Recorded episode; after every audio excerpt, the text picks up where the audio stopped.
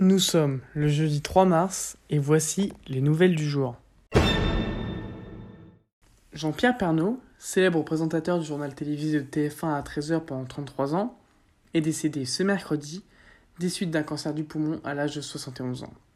Sa proximité avec le public, son honnêteté et ses prises de position ont rythmé le quotidien et les midis des Français.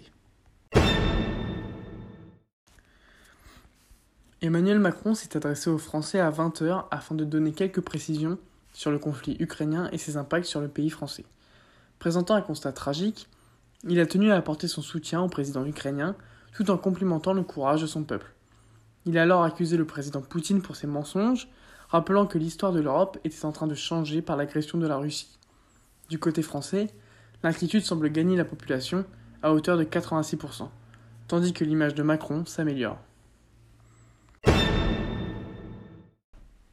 Jean Castex a annoncé de nouvelles mesures d'allègement au journal télévisé de 13h sur TF1, compte tenu de nos efforts collectifs. En effet, la fin du pass vaccinal est fixée au lundi 14 mars, remplacé par un pass sanitaire simplement pour les lieux de santé.